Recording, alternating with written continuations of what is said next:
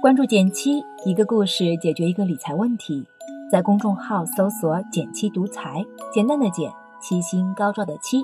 关注后回复“电台”，是本电子书，请你免费看。最近有小伙伴给我们留言说，他总喜欢买点东西再睡觉。如果偶尔手头紧，解决方案就是买点相对便宜的东西，哪怕买个发夹。我对着这个留言笑了好一会儿，太可爱了。虽然有点好奇其中有多少冲动消费，但买买买的幸福感真的不能否认。临近放假。咱们今天就来聊聊幸福感的话题。你有没有一种感觉，买点好东西，有时候真的要点勇气，要点魄力？我的第一次魄力消费是小学时买的一个钱包。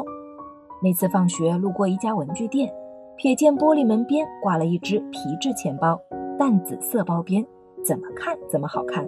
我当时是没忍住，进去仔细翻看了一阵，爱不释手。但是，一看标价十块钱，抵得上我一个月的生活费了，真是贵呀！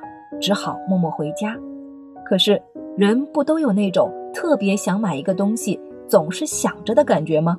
左思右想，第二天我还是一狠心，从钱罐里掏出那张十元的票子，把钱包买了下来。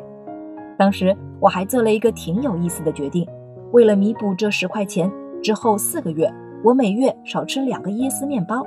那可是我当年最爱的零食，一个一块二，现在是吃不到了。而那个钱包呢，后来竟然用了六年。一来钱包本身好看又耐用，二来呢不太舍得买的钱包，我也用得格外珍惜。后来长大了，和朋友 A 分享了这件趣事，他教了我一个很有意思的方法，美其名曰百分之十断舍离基金。小 A 说，每月他会拿出工资的百分之十。买点不那么舍得的单品，用来升级生活，比如将针织衫换成纯羊毛的，比如换一个更好质感的通勤包，就像穿一件你喜欢的衣服，你会更自信。这样的升级也会让你对于美好生活更有资格感，这也是一种魄力消费。同样是买点儿有些舍不得的东西，却完全不同于冲动消费。有点计划，不再那么有负罪感，带来的幸福感。也更持久了。现在的我也开始设立这个断舍离基金，已经买了喜欢的空气炸锅、轻量健身器材、超轻笔记本。无论是使用的感觉还是使用的频率，我都觉得很不错，很符合我对好东西的标准。记得前一阵有一篇很火的朋友圈文章，提到理财是这个时代最大的鸡汤，因为省钱让人的格局很小。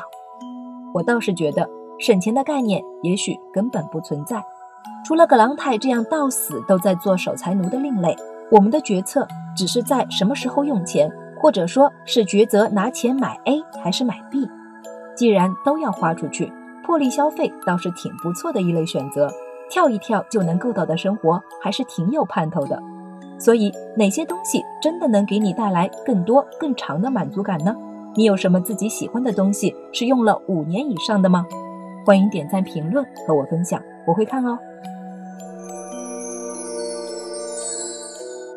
好了，今天就到这里啦。右上角订阅电台，我知道明天还会遇见你。微信搜索并关注“减七独裁，记得回复“电台”，你真的会变有钱哦。